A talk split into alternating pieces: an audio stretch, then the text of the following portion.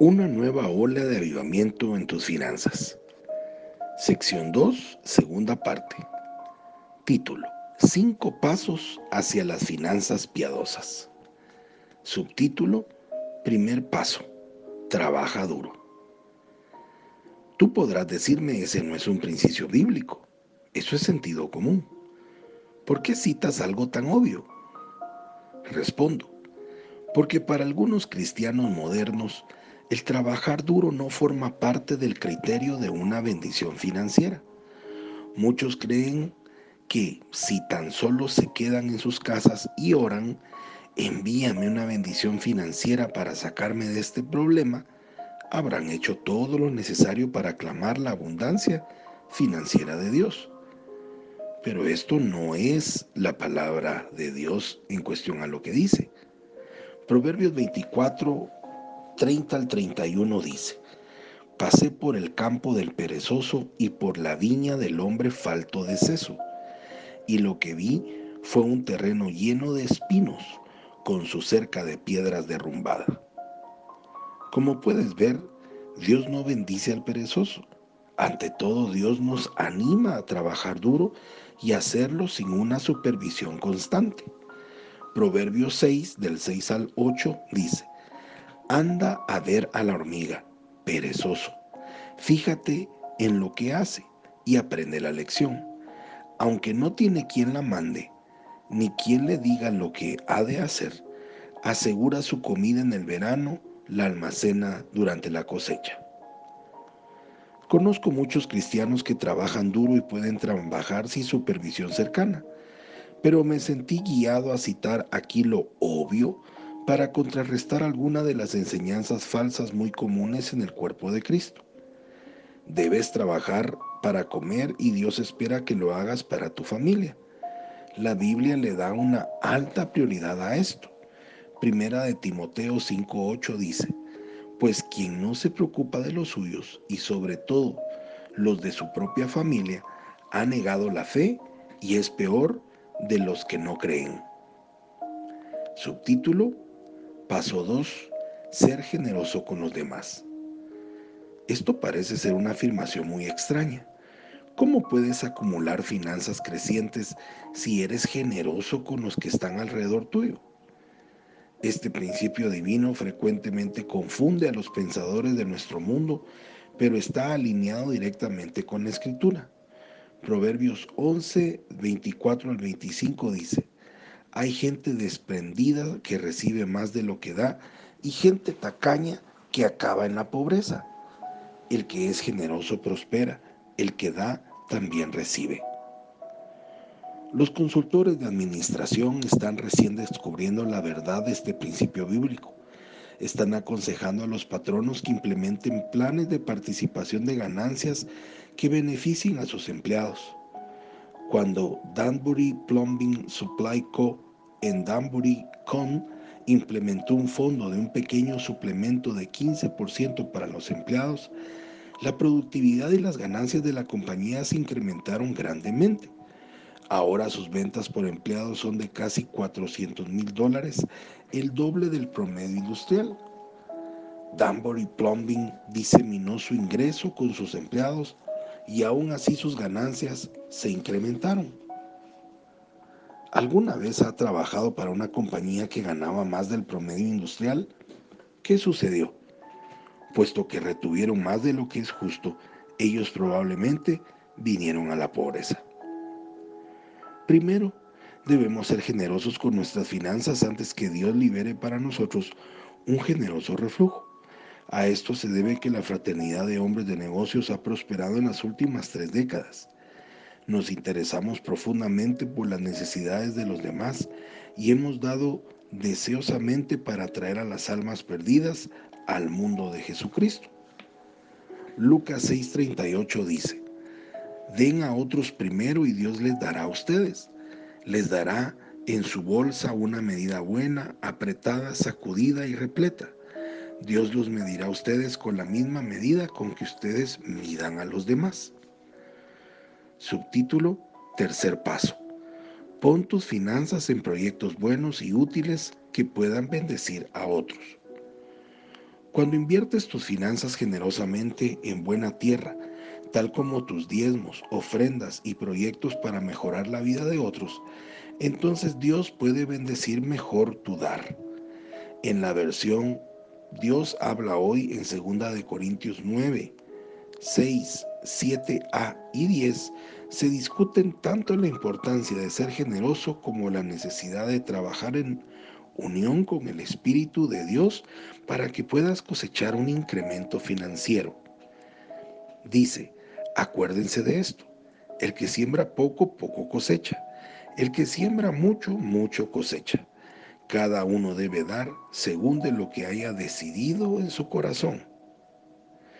Dios, que da la semilla que se siembra y el alimento que se come, les dará a ustedes todo lo necesario para su siembra y la hará crecer y hará que la generosidad de ustedes produzca una gran cosecha. El Evangelio de Jesucristo está enfocado hacia los demás. Si deseas incrementar tus posesiones financieras para tu propio beneficio personal, sin la intención de ayudar a aquellos a tu alrededor, entonces Dios no puede honrar tu corazón y no multiplicará tus finanzas. ¿Has notado de lo bien que el mundo entiende este concepto bíblico? Piensa en los comerciales que ves durante cualquier transmisión nocturna de televisión. Todos están orientados a ti y tus necesidades. Te prometen que llenarán tus necesidades para hacerte sentir mejor, verte mejor, oler mejor, comer mejor o simplemente mejorar las formas de tener diversión. Su mensaje está extremadamente orientado a los demás y las personas compran sus productos. Sin saberlo, están aplicando los principios bíblicos que nos ordenan a interesarnos por nuestro vecino. Subtítulo. Cuarto paso. Reconoce a tu enemigo y tu autoridad sobre él. Nada hace más feliz al diablo que ver pobreza en el cuerpo de Cristo. Si tú solamente la vas pasando, si tú difícilmente puedes pagar tus propias cuentas, entonces ¿cómo tendrás dinero disponible para invertir en los labrantíos de Dios? tus finanzas, al igual que tu vida de oración, tu matrimonio, tu trabajo y tu crecimiento espiritual debe ser dedicada a Dios y cubierta con los mismos principios espirituales que aplicas a estas otras áreas. Sabes que tienes poder sobre Satanás para liberación. Sabes que tienes poder sobre Satanás en tu matrimonio. Sabes que tienes poder sobre Satanás en tu crecimiento espiritual y ahora puedes que y ahora sabes que debes tener poder sobre Satanás en tus finanzas. Lucas 10:19 dice, yo les he dado poder a ustedes para caminar sobre serpientes y alacranes y para vencer toda fuerza del enemigo sin sufrir ningún daño. Tú tienes el poder de conquistar el deseo del enemigo de tenerte atado en tus finanzas. Hebreos 2.14 dice, Así como los hijos de una familia son de la misma carne y sangre, así también Jesús fue de carne y sangre humanas para derrotar con su muerte al que tenía poder para matar, es decir, al diablo. Y nuevamente Santiago 4:7 dice, sométanse pues a Dios, resistan al diablo y éste huirá de ustedes. Y nuevamente Romanos 8:37, pero en todo esto salimos más que vencedores por medio de aquel que nos amó. Reconoce que Satanás es tu enemigo. Tu banco no es el problema. Las tasas de interés no son el problema. Tu jefe no es el problema. Tus finanzas tan solo son otra área en donde debes librar una guerra espiritual agresiva si deseas romper el yugo de Satanás sobre tu chequera. Subtítulo, quinto paso. Reconoce que Dios desea que recibas. El ministerio de los apóstoles dependía en parte de los corazones generosos de los cristianos en cada ciudad para su comida, hospedaje y necesidades personales. Hoy en día, Dios desea vitalizar a su pueblo con suficiente capacidad financiera para seguir llevando el Evangelio de Jesucristo al mundo. En estos días de televisión, de transmisiones vía satélite y de microondas, La red de un pescador y unas cuantas rodajas de pan no serán suficientes para llevar el Evangelio a 5 mil millones de personas. Los recursos son necesarios y vitales. Dios desea que su pueblo se encuentre listo para recibir, para que puedan dar de vuelta una porción de lo que ganan a la obra de esta cosecha final. Segunda de Corintios 9:8 dice, Dios puede darles a ustedes con abundancia toda clase de bendiciones para que tengan siempre todo lo necesario y además les sobre para ayudar en toda clase de buenas obras. He oído a tantos cristianos equivocados decir, cuando doy a Dios, no espero recibir nada a cambio. Tú debes esperar. Dios te dio a ti esperando que recibieras. Él dio a su Hijo esperando recibir más hijos. Él dio a su Espíritu Santo esperando que tú recibieras poder y paz para dar mejor testimonio a los demás y Él desea darte esperando que recibas más fondos para que tú puedas dar más para sus preciosas obras. Dios necesita mayordomos fieles, gente con la cual Él pueda confiar. Él ya es el dueño del ganado que está en mil colinas.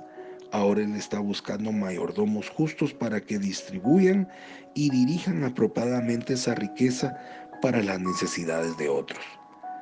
Si deseas ser uno de esos mayordomos fieles, entonces da, esperando recibir para que así puedas dar gozosamente a otros. Soy Pablo Zárate y te deseo un día lleno de bendiciones. Hasta mañana.